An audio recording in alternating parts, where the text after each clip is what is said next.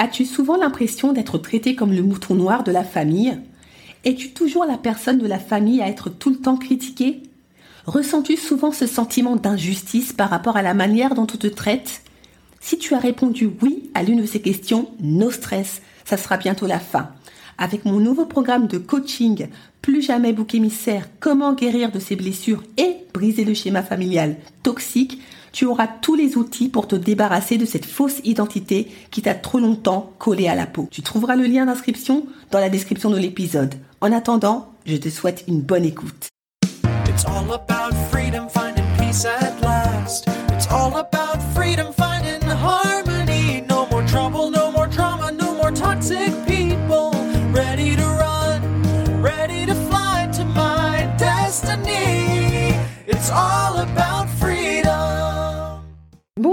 Et bienvenue dans l'émission Détox Parents Toxiques pour une liberté non négociable. Je suis votre hôte Nadia Chirel, coach de destinée. Ma mission de vie Accompagner les femmes à se libérer de l'emprise des parents toxiques et à guérir de leur traumatisme d'enfance pour découvrir leur véritable identité et entrer dans leur destinée. Je suis ravie de vous accueillir dans l'épisode 84 Comment communiquer efficacement son langage d'amour dans son couple. Rappelez-vous dans l'épisode 82, Connais-tu ton langage d'amour? Je vous avais promis que dans la troisième et dernière partie consacrée au langage d'amour, nous évoquerons le langage d'amour au sein du couple. Comme je l'ai précisé dans les épisodes 80 et 82, connaître son langage d'amour participe grandement à la connaissance de soi et à l'estime de soi en connaissant votre langage d'amour et surtout en prenant conscience de la puissance de ce langage en termes de transformation dans votre vie d'abord, ainsi que dans vos relations avec les autres, c'est tout bénéf pour tout le monde, plus particulièrement au sein du couple. Vous verrez à travers les extraits que je vous partagerai toujours en m'appuyant sur, le livre de Gary Chapman, Les langages de l'amour, les actes qui disent je t'aime, que lorsque l'on connaît son langage d'amour et qu'on sait le communiquer aux autres, en plus de connaître et parler le langage d'amour d'autrui, ça change tout, mais vraiment. Souvent, il suffit d'ajuster deux ou trois petites choses qui ont l'air euh, insignifiantes à la base pour faire toute la différence. C'est juste incroyable. Et c'est justement ce que nous allons voir dès à présent à travers les extraits suivants. C'est parti. Premier langage d'amour, les paroles valorisantes qui peuvent euh, se décliner en paroles d'encouragement ou en paroles aimables, entre autres. En témoigne l'extrait de Guy Chapman, je vous le lis. Paroles d'encouragement. Adresser des compliments sincères à votre conjoint n'est qu'une façon de lui faire comprendre combien vous l'estimez. Ce langage a un autre dialecte, celui des paroles d'encouragement. Encourager, c'est insuffler du courage. Nous avons tous des domaines dans lesquels nous nous sentons hésitants. Nous manquons de courage, ce qui nous empêche souvent de prendre les initiatives positives qui nous tentent. Le potentiel qui sommeille chez votre conjoint dans tel ou tel domaine où il manque d'assurance n'attend peut-être qu'une parole d'encouragement de votre part pour se réveiller. Barbara avait toujours aimé écrire. Vers la fin de son cycle universitaire, elle suivit quelques cours de journalisme. Elle découvrit rapidement que la rédaction la passionnait beaucoup plus que l'histoire, qui était pourtant la matière principale de son cursus. Il était trop tard pour changer de voie. Néanmoins, après avoir quitté l'université et mis au monde son premier bébé, elle écrivit plusieurs articles. Elle en soumit un à une revue, mais le rejet qu'elle essuya la découragea et elle ne renouvela pas sa démarche. Quand ses enfants furent plus grands, elle put disposer de plus de temps et se mit de nouveau à écrire. Julien, le mari de Barbara, n'avait montré que peu d'intérêt pour les écrits de sa femme pendant les premières années de leur mariage. Il s'estimait euh, assez pris par son propre travail et son désir de grimper dans l'échelle sociale. Mais avec le temps, Julien comprit que l'essentiel dans la vie ne résidait pas dans la réussite professionnelle, mais dans les relations. Il apprit à accorder plus d'attention à sa femme et à ses centres d'intérêt. C'est donc tout naturellement qu'un soir, il prit un manuscrit de Barbara et le parcourut. Quand il eut fini, il se rendit dans le bureau de sa femme. Elle lisait. Il ne put maîtriser son enthousiasme. Oh, j'ai horreur de t'interrompre dans ta lecture, mais je tiens à te dire ceci. Je viens de lire ton article intitulé Tirer le maximum de ses vacances. Barbara, tu es un écrivain. Ton texte mériterait d'être publié. Ton écriture coule admirablement. Ton style est fascinant il faut absolument que tu soumettes ton travail à quelques éditeurs de revues. Penses-tu sincèrement ce que tu dis? demanda Barbara incrédule. Absolument, je te le dis, tu as fait du bon boulot. Lorsque Julien quitta la pièce, Barbara ne reprit pas sa lecture. Le livre fermé sur ses genoux, elle resta une demi-heure à repasser en mémoire les paroles de son mari. Elle se demandait si le regard qu'il portait sur ses écrits serait partagé par d'autres personnes. Elle se souvint de l'échec cuisant qu'elle avait connu quelques années plus tôt. Mais elle se dit que désormais, elle avait changé. Elle avait fait des progrès dans l'art d'écrire. Elle avait plus d'expérience. Avant de se lever, Barbara avait pris une décision. Elle présenterait ses articles à différents périodiques et demanderait au rédacteur s'ils pouvaient être publiés. Julien a prononcé ces paroles d'encouragement il y a 14 ans.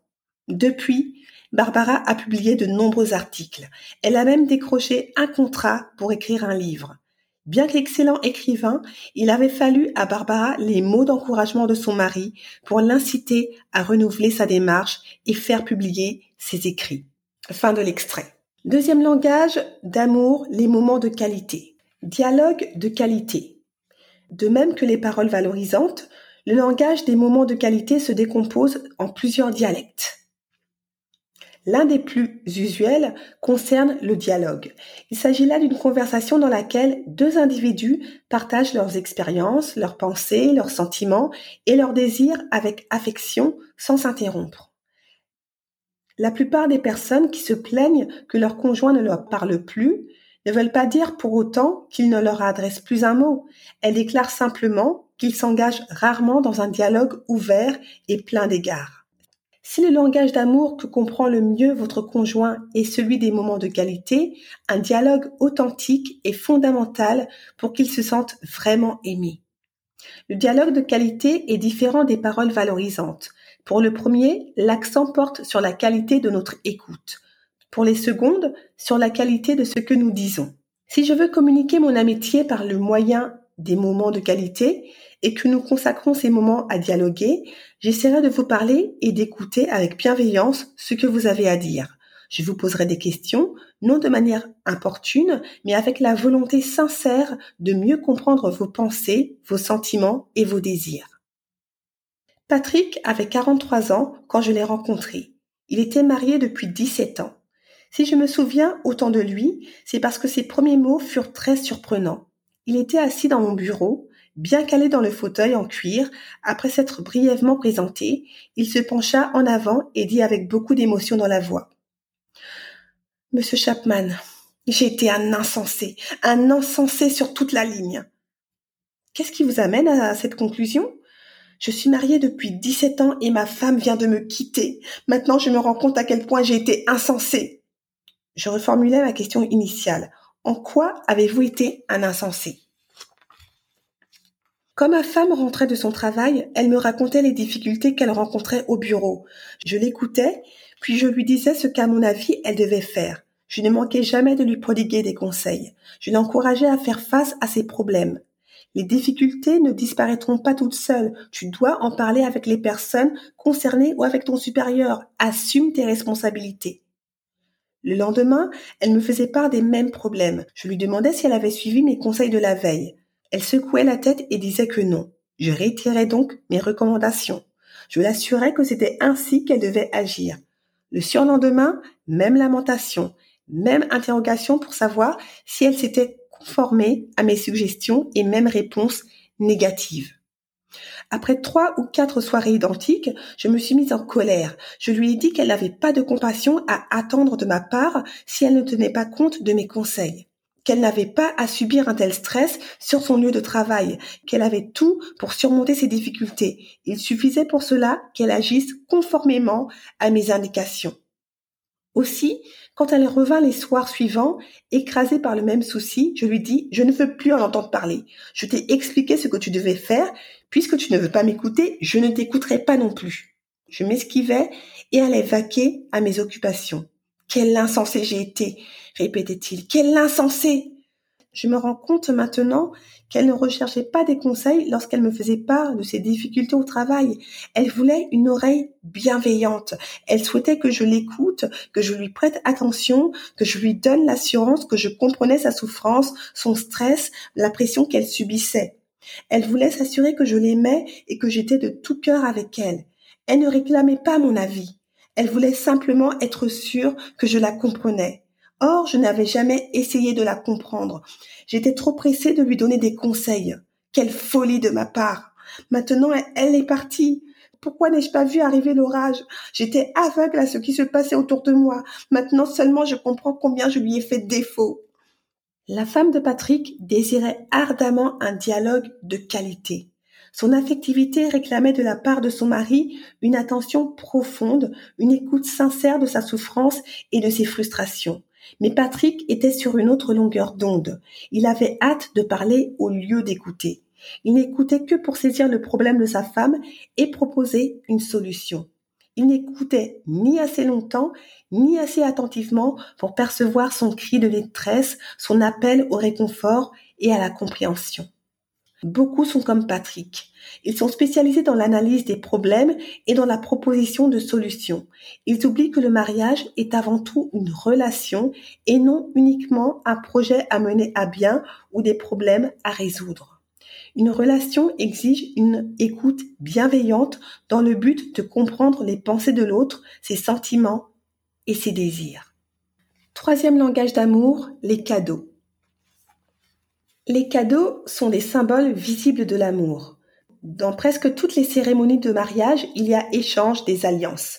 Lorsque les futurs époux choisissent de se marier à l'église, le président de cérémonie prononce très souvent des paroles telles que ces alliances sont les signes extérieurs et visibles d'un lien intérieur et spirituel qui unit éternellement vos deux cœurs. Ce ne sont pas des paroles creuses, elles expriment une profonde vérité car les symboles ont une portée émotionnelle. Cet aspect est d'ailleurs souligné de façon plus dramatique lorsque le mariage bat de l'aile et que le mari ou la femme cesse de porter son alliance. C'est le signe tangible que l'union conjugale est sérieusement menacée. Un mari me dit quand elle a jeté son alliance et qu'elle est sortie furieuse en claquant la porte derrière elle, j'ai compris que notre mariage était mal parti. Pendant deux jours, j'ai refusé de ramasser l'alliance. Quand je l'ai finalement fait, je me suis mise à pleurer de façon incontrôlable. La vue de cet anneau fit naître de profondes émotions chez le mari. Tout le monde n'attache pas une importance égale au symbole visible. C'est pourquoi les individus n'adoptent pas forcément la même attitude par rapport aux alliances. Certains n'ôtent jamais leur alliance après le mariage, d'autres n'en portent jamais. Cela montre que les gens ne parlent pas tous le même langage pour exprimer leur amour. Si le fait de recevoir un cadeau traduit naturellement pour moi l'amour que l'on me porte, j'attacherai beaucoup d'importance à l'alliance qui m'est offerte et je la mettrai à mon doigt avec fierté. Je serai également très touchée par les cadeaux que je recevrai au fil des ans. Je les considérerai comme des expressions d'amour à mon égard. Sans ces marques visibles, je douterais de l'amour que l'on prétend me porter. Les cadeaux peuvent revêtir toutes les tailles, toutes les couleurs, toutes les formes. Ils peuvent être onéreux ou d'une somme modique. En général, les personnes sensibles aux cadeaux attachent relativement peu d'importance au prix payé, sauf peut-être s'ils jurent avec les moyens financiers de la personne qui l'offre. Si un millionnaire offre régulièrement des cadeaux peu coûteux, son conjoint aura des raisons de se demander s'il l'aime véritablement. Mais pour une personne dont les ressources sont très limitées, un cadeau de, quelques euros peut exprimer des millions d'euros d'amour. Le don de soi. Il existe un cadeau qui parle mieux que n'importe quel autre objet qui tient dans la main, c'est le don de soi ou le don de sa présence. Le fait d'être là quand votre conjoint a besoin de vous est d'une valeur inestimable pour celui qui comprend bien le langage des cadeaux. Elodie me dit un jour, Franck, mon mari, préfère le football à moi. Qu'est-ce qui vous fait dire cela? demandai-je. Le jour où notre bébé est né, il jouait au foot. Je suis restée seule à l'hôpital tout l'après-midi pendant qu'il pratiquait son sport favori. Était-il près de vous lorsque votre enfant est venu au monde? Oui, il est resté là durant tout l'accouchement, mais dix minutes après la naissance, il est parti sur le terrain. Cela m'a fait une peine immense. Cette naissance marquait un moment tellement important, important dans notre vie. J'aurais aimé que nous le vivions ensemble. J'aurais souhaité qu'il reste auprès de moi. Mais Franck m'a laissé seule pour aller jouer. Ce mari aurait pu envoyer une douzaine de roses. Elle n'aurait certainement pas eu autant d'effet que sa simple présence dans la chambre d'hôpital. Je dois dire qu'Elodie a été traumatisée par cette expérience. Le bébé en question avait 15 ans au moment de notre entretien, mais elle me parla de sa naissance avec autant d'émotion que si elle s'était produite la veille. Je poursuivis donc mon investigation. Est-ce après ce seul épisode que vous avez tiré la conclusion que Franck préférait le football à vous? Oh non Le jour des obsèques de ma mère, il a également préféré jouer au football. A-t-il assisté à l'enterrement? Oui, il est venu, mais dès que la cérémonie a été terminée, il s'est éclipsé pour aller jouer. J'ai eu du mal à l'accepter. Mes frères et sœurs sont venus à la maison, mais mon mari, lui, était sur le terrain de sport. Plus tard, j'interrogeai Franck à propos de ces deux événements. Il comprit tout de suite de quoi je voulais parler. Je savais qu'elle mettrait ce sujet sur le tapis, me dit-il. J'étais auprès d'elle pendant tout le temps où elle était en travail et lors de l'accouchement. J'ai même pris des photos, j'étais si heureux. J'étais impatient de faire part de cette grande nouvelle à mes copains de l'équipe. Mais quand je suis retournée à l'hôpital le même soir, quelle désillusion Elodie était en colère contre moi. J'avais du mal à croire ce qu'elle me disait. Je pensais qu'elle aurait dû être fière que j'aille l'annoncer à l'équipe. Et quand sa mère est morte, elle ne vous a certainement pas dit que j'ai pris des congés une semaine avant sa mort et que j'ai passé cette semaine à son chevet, à l'hôpital ou dans sa maison à effectuer des réparations. Après le décès et les obsèques, j'ai estimé avoir accompli mon devoir. J'avais besoin de souffler un peu. J'aime beaucoup le football et je savais que ce sport me détendrait et atténuerait quelque peu la tension dans laquelle j'avais vécu. Je me disais que ma femme trouverait bon que je m'évade un peu. J'ai fait tout ce qui me semblait important à ses yeux, mais cela n'était pas suffisant. Elle n'a jamais rien fait pour que j'oublie ces deux événements. Elle prétend que je préfère le football à elle. C'est ridicule. Franck était un mari sincère qui ignorait l'extraordinaire pouvoir de la présence. Sa femme tenait plus que tout à ce qu'il soit à ses côtés. Dans les moments de crise, la présence physique est le cadeau le plus efficace que vous puissiez donner si votre conjoint est sensible au langage des cadeaux. Votre corps devient le symbole de votre amour. Ôtez le symbole et la sensation d'amour disparaît. Dans le cadre de la relation d'aide, Franck et Elodie firent face aux blessures et aux incompréhensions du passé. En fin de compte, Elodie put pardonner à son mari et Franck parvint à comprendre pourquoi sa présence physique était si importante pour sa femme. Si la présence corporelle de votre conjoint revêt beaucoup de prix à vos yeux, je vous encourage à le lui dire. N'attendez pas qu'il lise dans vos pensées. Et si votre mari ou votre femme vous exprime J'aimerais sincèrement que tu restes là avec moi ce soir ou demain ou cet après-midi. Prenez cette requête au sérieux, même si elle ne vous semble pas importante, car il ou elle risque de comprendre un message que vous n'aviez nullement l'intention de communiquer. Quatrième langage d'amour, les services rendus. À la question de Thomas, vous sentez-vous aimé? de Laura Thomas répondit. Je me suis toujours senti aimé d'elle, monsieur Chapman. Elle est la meilleure épouse qui soit. C'est une excellente cuisinière. Elle prend grand soin de mes vêtements. Ils sont toujours propres et bien repassés. Elle s'occupe admirablement des enfants. Et je sais qu'elle m'aime. Le langage d'amour auquel Thomas était particulièrement sensible était celui des services rendus. J'entends par là toutes les aides qui, à votre connaissance, feraient plaisir à votre conjoint. Vous vous efforcez de lui être agréable en lui rendant service. Votre façon de lui exprimer votre amour consiste à le décharger en faisant certaines choses pour lui. Des services comme cuisiner, mettre la table, laver la vaisselle, passer l'aspirateur, nettoyer un meuble, déboucher un évier, ratisser les feuilles mortes, etc. Tout cela constitue des services rendus. Ils exigent tous de la réflexion, de l'organisation, du temps, de l'effort et de l'énergie. S'ils sont accomplis dans un esprit positif, ils sont d'authentiques expressions d'amour. Paillasson ou amant? Cela fait 20 ans que je le sers. J'ai toujours été à ses petits soins. J'ai été son paillasson alors que de son côté, il m'ignorait, me maltraitait et m'humiliait devant mes amis et ma famille. Je ne le hais pas, je ne lui souhaite aucun mal, mais il m'écœure et je ne veux plus vivre avec lui. Cette femme avait rendu des services pendant vingt ans, mais ils n'étaient pas des expressions de son amour. Elle s'en était acquittée avec des sentiments de peur, de culpabilité et de rancœur. Le paillasson est un objet inanimé. Vous pouvez essuyer vos pieds dessus, le secouer, le battre, en faire tout ce que vous voulez. Il n'a pas de volonté propre. Il peut vous servir, mais pas vous aimer. Lorsque nous traitons notre conjoint comme un objet, nous excluons d'emblée la relation d'amour. La manipulation par la culpabilité, si tu étais un bon mari, tu ferais ceci pour moi, n'est pas le langage de l'amour. La contrainte par la peur, fais-le, sinon tu le regretteras. Ne fais pas intervenir l'amour non plus. Personne ne devrait jamais être traité comme un paillasson.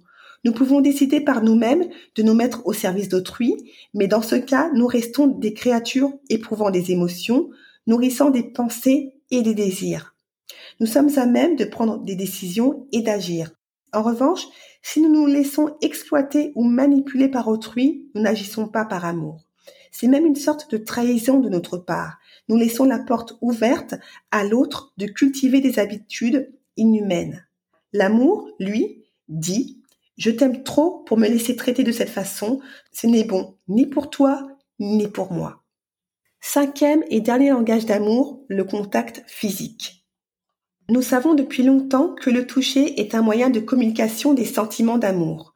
De nombreuses recherches dans le domaine du développement de l'enfant ont mis en lumière que des bébés cajolés et embrassés développent ensuite une personnalité émotionnelle plus saine que ceux qui vivent de longues périodes sans contact physique.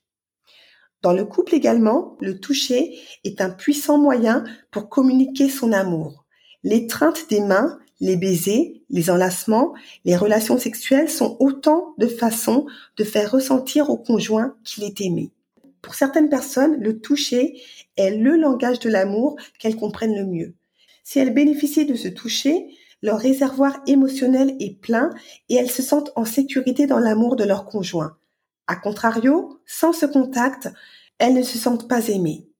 Un homme me dit un jour, Monsieur Chapman, ma femme est un cordon bleu. Elle passe des heures dans la cuisine et me mijote des plats très élaborés. Moi, je me contenterais bien de, de viande et de pommes de terre. J'aime la nourriture simple. Je lui ai souvent dit qu'elle perdait son temps. Lorsque cela arrive, elle se sent blessée et prétend que je ne l'aime pas ce qui est faux, car je l'aime vraiment énormément. Mais je préférerais qu'elle se simplifie l'existence et qu'elle ne consacre pas autant d'heures à préparer des repas aussi recherchés. Nous pourrions passer davantage de temps ensemble et elle conserverait de l'énergie pour d'autres choses. L'épouse de cet homme se sentait frustrée dans son amour. Elle avait grandi auprès d'une mère excellente cuisinière et d'un père qui appréciait les efforts de son épouse. Elle se souvenait avoir entendu son père dire à sa femme ah, quand je m'assieds devant un plat comme celui-ci, hmm, il m'est très facile de t'aimer. Son père ne tarissait pas d'éloges sur les dons culinaires de sa femme. Il ne manquait aucune occasion, en privé comme en public, de vanter ses talents. La fille a tiré leçon de l'attitude de sa mère. L'ennui, c'est qu'elle n'a pas épousé son père. Son mari, à elle, tient un autre langage. Dans mes entretiens avec lui, il ne me fallut pas longtemps pour comprendre que chez lui, les autres choses désignaient la sexualité.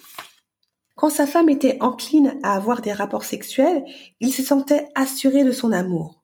Mais lorsque pour différentes raisons, elle n'en avait pas envie, elle avait beau déployer des trésors d'ingéniosité dans la préparation de ses plats, il n'était pas du tout convaincu qu'elle l'aimait. Il ne repoussait pas les mecs qu'elle lui offrait, mais dans son cœur, tout cela ne remplaçait pas ce qu'il entendait par amour. Cette émission touche à sa fin. J'espère qu'à travers les différents passages que je vous ai partagés, vous avez réellement saisi la puissance du langage d'amour, puissance que vous avez en vous et qu'il faut absolument découvrir pour entamer cette fameuse quête de soi et d'épanouissement personnel à tous les niveaux. Si vous avez apprécié l'épisode et si vous pensez qu'il peut encourager quelqu'un, surtout, n'hésitez pas à le partager et à laisser un 5 étoiles sur Apple Podcast ou Spotify pour gagner toujours plus en visibilité auprès des personnes victimes de parents toxiques. Merci pour toutes les personnes qui prennent 30 secondes de leur temps pour voter et à nouveau pour votre fidélité et vos retours super encourageants. En attendant, on continue le combat, on ne lâche rien. Je ne le répéterai jamais assez, plus on sera nombreuses et nombreux à lever le tabou des parents toxiques, moins ils auront d'emprise. Je vous dis à bientôt et vous souhaite une bonne cure de détox parents toxiques pour une liberté non négociable. Ciao!